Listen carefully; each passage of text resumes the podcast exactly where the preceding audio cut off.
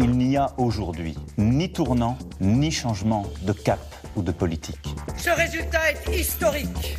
Je suis la candidate du peuple. Cette marche citoyenne, cette insurrection. Philippe Le Caplin. Le décryptage de la vie politique française, c'est maintenant sur Radio France Internationale et c'est avec vous, Laure Salvin. Bonsoir. Bonsoir. Directrice générale de Verian, euh, institut de sondage, autrefois appelé Cantar Public. Alors c'est l'heure de vérité pour le gouvernement, d'autant que chaque voix va compter. À partir de demain, les députés vont entrer dans le dur du projet de loi immigration. Les débats promettent d'être vifs. Marine Le Pen, la chef des députés Rassemblement National sur Europe 1 ce matin. Il est tout à fait évident que nous sommes opposés frontalement à cette loi sur l'immigration, qui en réalité crée une nouvelle filière d'immigration supplémentaire, alors que déjà euh, l'on voit que nous sommes submergés par une immigration anarchique. Si vous travaillez vous pourrez être régularisé.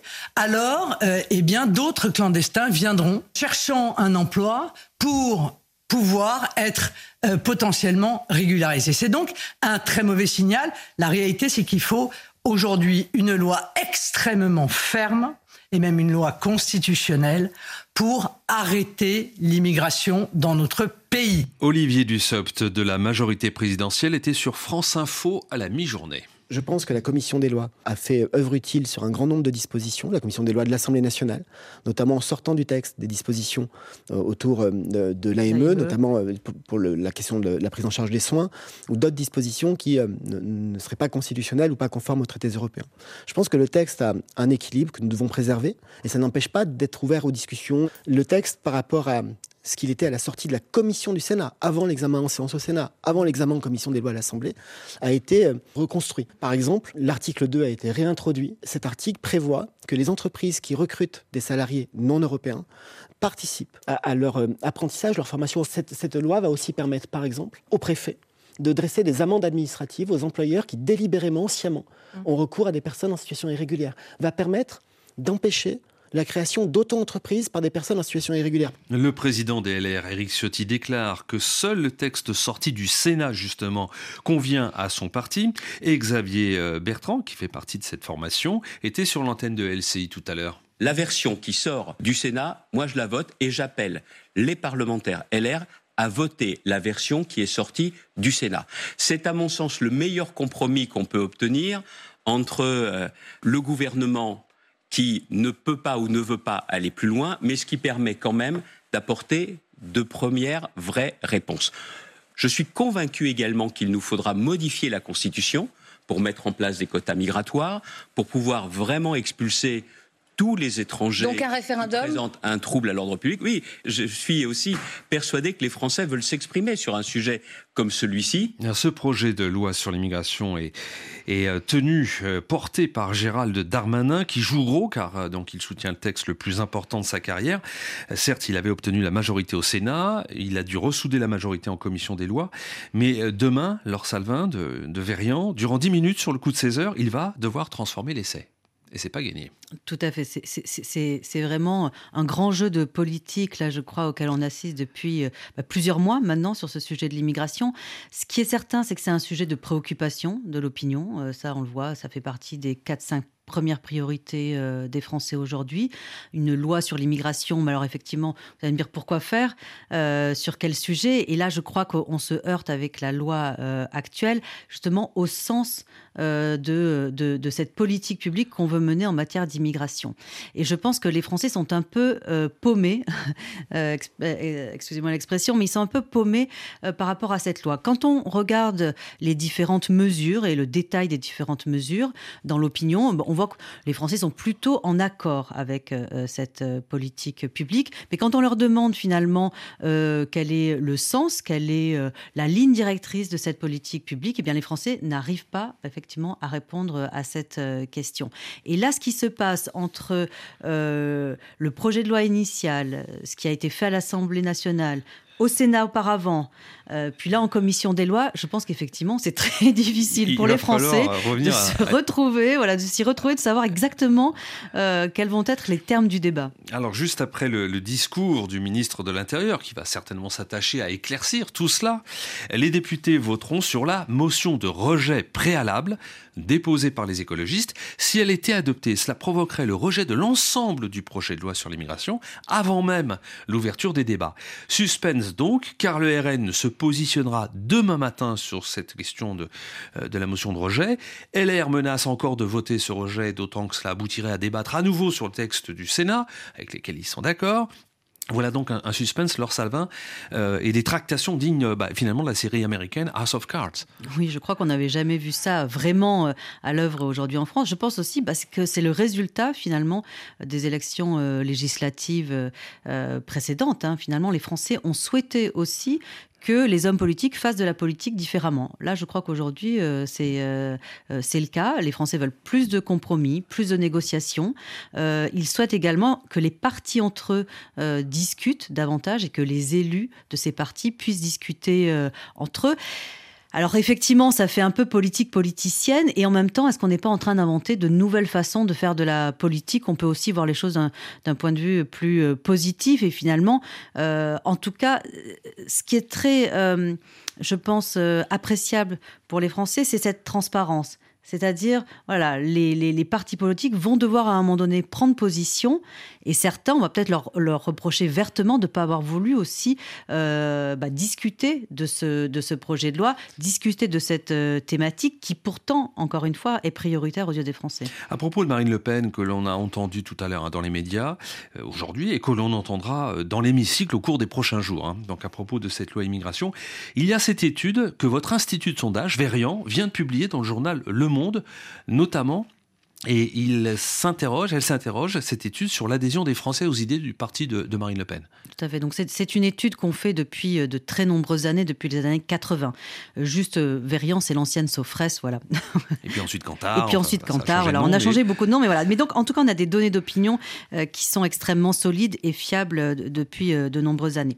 Donc Qu'est-ce qu'elle montre cette étude? Elle est assez euh, détonnante parce que c'est la première fois effectivement qu'on voit un certain nombre d'inversions de courbes notamment sur le fait que euh, le Rassemblement national représente un danger ou pas pour la démocratie. Jusqu'à présent, vous aviez une majorité de Français qui considéraient que le RN le FN précédemment, représentait une danger pour la démocratie. Aujourd'hui, vous avez une majorité qui pense le contraire, que le RN ne représente pas un danger pour la, pour la démocratie. Ce qui prouve que la stratégie de dédiabolisation et aujourd'hui de normalisation de Marine Le Pen a porté ses fruits.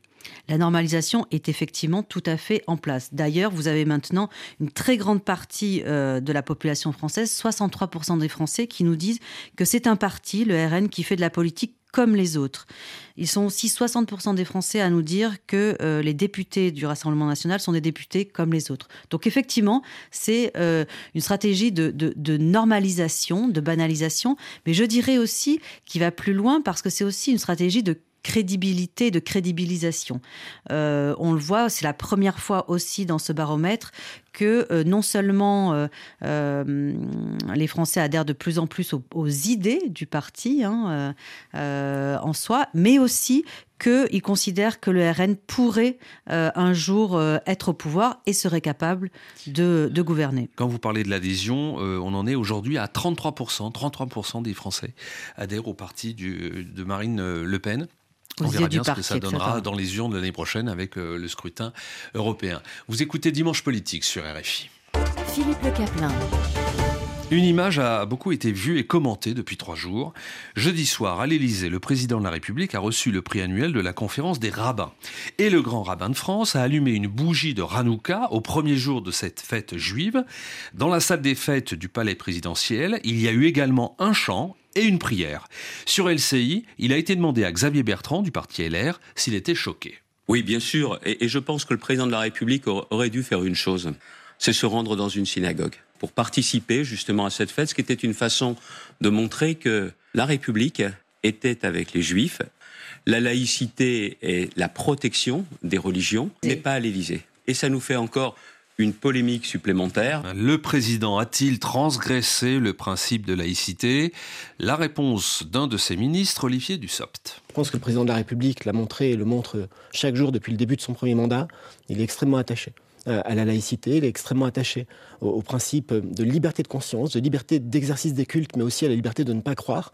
Mhm. Et nous, nous veillons de manière quotidienne, parce que c'est un engagement, et c'est le premier des engagements républicains, à ce que ce principe de laïcité soit euh, préservé, soit, défendu, parce que c'est ce qui permet tout simplement le, le socle de notre République. Je crois que l'engagement du président de la République contre l'antisémitisme euh, n'est pas à démontrer, ni avant, ni après la, marche que vous évoquez, et sa participation ou non à la marche ne change rien à son engagement contre l'antisémitisme. Marine Le Pen s'inscrit en faux avec ses propos et accuse le chef de l'État. Je pense que ce qu'il a fait est extrêmement maladroit. Il essaye de faire croire que c'est pour de bonnes raisons, ça n'est pas vrai. Il l'a fait pour faire oublier qu'il a refusé de venir marcher contre l'antisémitisme dans la marche républicaine qui a eu lieu et qui a réuni l'ensemble euh, de ceux qui sont euh, très inquiets de la montée des actes antisémites dans notre pays. Et c'est une mauvaise manière qu'il fait à nos compatriotes de confession juive parce qu'il va nourrir tous les antisémites euh, qui vont dire ah bah vous voyez ils ont un, euh, un, traitement particulier etc. Donc c'est une opération qui est vraiment néfaste et toxique du début jusqu'à la fin. Deux autres réactions. L'Élysée n'est pas un endroit sanctuarisé comme l'est l'école, explique le grand rabbin de France, Haïm Corsia. Mais le député insoumis Alexis Corbière dénonce une laïcité à géométrie variable en posant la question de savoir si Emmanuel Macron va faire de même pour tous les autres cultes. Laure Salvin, donc euh, de euh, Verian, euh, Emmanuel Macron avait déjà créé une polémique sur la laïcité, et c'était il n'y a pas si longtemps. C'était en allant assister à la messe du pape François à Marseille au mois de septembre. Mmh, oui, et puis, et puis aussi en n'allant pas, j'ai envie de dire de la même façon, euh, à la manifestation contre l'antisémitisme. Donc, dont il a été question. Euh, voilà. En fait, moi, ce que je trouve très compliqué aujourd'hui, c'est euh, la définition de la, de la laïcité. Et, et, et, là, on voit bien effectivement que chacun parle de, ce dont il a envie de parler. Et quand bah, Olivier Dussopt rappelle qu'effectivement le président Macron est attaché à la laïcité, moi j'aimerais bien savoir à quelle laïcité, effectivement, et de quelle laïcité on parle ah bah, Celle de la Constitution, elle affirme dans son article premier que la France est une république indivisible, laïque, démocratique et sociale. Et puis la loi de 1905 sur la séparation des églises et de l'État précise que la République assure la liberté de conscience. Est-ce que c'est ça? Est-ce que c'est ça Est-ce que c'est la liberté de conscience Est-ce que quand on parle de laïcité, c'est plutôt euh, finalement la lutte contre les signes religieux Parce qu'il euh, y a beaucoup de raccourcis aussi qui sont faits entre laïcité et euh, finalement signes religieux dans, dans l'espace public. Donc c'est ça aussi qui pose question aujourd'hui. Moi, je trouve on parlait du sens de la loi immigration, mais là, j'ai envie de dire quel est le sens de la laïcité? Enfin, quelle est la définition exacte que l'on se donne et que les gens se donnent quand ils parlent de laïcité? Vous parliez des signes religieux ostensibles à l'instant l'instant même, euh, ça renvoie à un sondage IFOP, l'un de vos concurrents, euh, qui montre que près de 20 ans après son application, les Français de confession musulmane, musulmane sont toujours massivement opposés à la loi de 2004 interdisant les signes religieux ostensibles à l'école, puisque les deux tiers d'entre eux, 65%, se disent favorables au port de couvre-chef à caractère religieux. Euh, c'est le voile, mais ça peut être aussi la kippa, dans l'enceinte des collèges et des lycées publics. Est-ce que ça va dans le sens de ceux qui pointent le refus d'intégration dans la société française d'un certain nombre de musulmans, puisque c'est ceux-là qui ont été interrogés par l'IFOP. Je ne sais pas si c'est un, refus d'intégration. En tout cas, ce qui est sûr, c'est que c'est un refus des règles de la République française. Euh, et ce qui est encore plus étonnant dans ce sondage, même si vous savez qu'il n'y a pas de statistiques et de quotas publics sur euh, l'appartenance religieuse, nous avons des données sur le nombre de musulmans, le nombre de catholiques. Combien d'ailleurs, euh, disons les choses, combien de musulmans en France, combien de juifs en France? Alors, il y aurait environ 10% de musulmans, donc c'est à peu près 6 millions de musulmans. Les catholiques qui sont 31%, euh, et puis 51% euh, surtout de Français se disent sans, sans religion. Et combien de juifs? Euh, vous avez entre 340 et 500 000 juifs en fonction des, des estimations. Mais ensuite, pardon Non, non, je vous en prie. Mais au sein de, ces catégories, vous voyez, il n'y a aucune statistique. On ne sait pas combien il y a d'hommes, combien il y a de femmes. C'est absolument euh, interdit de faire ce genre de, statistiques euh, publiques. Donc, euh, c'est vrai que c'est toujours un petit peu délicat de faire des sondages auprès de ces populations-là. cela étant, si on regarde ce sondage et si on considère qu'il est sérieux, en effet, puisque l'IFOP est quand même une maison sérieuse, moi, ce qui m'a particulièrement étonnée, c'est la vie des jeunes musulmans, et notamment des jeunes hommes musulmans euh, dans cette catégorie. On a l'impression effectivement que les jeunes musulmans vont presque à l'encontre de ce que pensent les, plus âgés, les, musulmans les plus âgés, notamment sur le port effectivement euh, des signes religieux. On le voit également dans d'autres dans d'autres enquêtes sur le leadership féminin, par exemple. Et moi, c'est plutôt ça qui m'inquiète. Vous voyez, c'est bah, finalement il y a de moins en moins d'hommes musulmans qui se disent euh, à l'aise avec l'idée de voir des femmes au pouvoir, par exemple, des femmes au gouvernement. Donc en fait, c'est pas forcément une histoire d'intégration, je dirais, ou un problème d'intégration. Je pense que c'est un problème d'adéquation avec un certain nombre de valeurs qui sont importantes en France, comme effectivement alors la laïcité, il faudra la redéfinir, mais aussi l'égalité homme-femme euh, ou encore euh, l'égalité même entre communautés. C'est la petite phrase de la semaine. Elle a été prononcée sur RTL par le deuxième personnage de l'État dans l'ordre protocolaire. Le président du Sénat était sollicité pour commenter ce que Jean-Luc Mélenchon, de la France Insoumise, avait dit quand il a mis en cause une journaliste concernant la guerre Hamas-Israël par sa parole, crée un brasier qui peut enflammer, diviser, qui montre du doigt euh, une de vos consoeurs. Mmh. Et on voit bien avec quelle allusion derrière. Eh bien, je dois dire que c'est inacceptable. Vous lui dites quoi ce matin, tais-toi Oui, ferme ta gueule. Quelle a été la réaction du ministre du Travail quand il a entendu cela? Olivier Dussopt sur France Info. Choqué non, mais j'ai moi aussi entendu des mots qui sont des mots très désagréables. Je pense qu'en politique, euh, quand on arrive à avoir les justes mots, à être le plus explicite possible, parfois on risque d'être euh, moins clivant, moins euh, brutal dans, dans l'expression. C'est toujours mieux. Quand un homme politique s'en prend aussi aussi violemment euh, que ce que Jean-Luc Mélenchon a fait à Rutel Krief, euh, c'est bien qu'il y ait un, réflexe de, défense et euh, de rappel des limites, tout simplement. Autre réaction, le président du Sénat ne devrait pas dire ça, juge le président de la commission des lois à l'Assemblée. Face aux outrances de Jean-Luc Mélenchon, il appartient à la classe politique d'être un peu plus responsable et de prendre plus de hauteur, plaide Sacha Houlier. Laure Salvin, le président du Sénat ne nous a pas habitués à ce genre de langage relâché. Alors ça peut choquer certains on l'a entendu. Euh, ça peut peut-être aussi séduire ceux qui attendent du personnel politique un parler vrai plutôt qu'une langue de bois euh, débitée, au kilomètre. Moi, je pense que le, parler vrai, euh, les Français, effectivement, l'attendent, mais sur, sur des sujets de fond, en fait. ils attendent, comment dire, une certaine transparence, ils, attendent une certaine pédagogie aussi de la part des, des hommes politiques, pas forcément de la grossièreté moi, j'associe plutôt, je pense que euh, Gérard Larcher était euh, certainement ému aussi, on le sent dans, ses propos. Je pense que ce n'était pas des propos euh, préparés ni quoi que ce soit. Je ne pense pas que les Français attendent des hommes politiques qu'ils se rapprochent comment dire, du commun des mortels. Il y a quand même un rapport très particulier des Français à l'égard des hommes et des femmes politiques.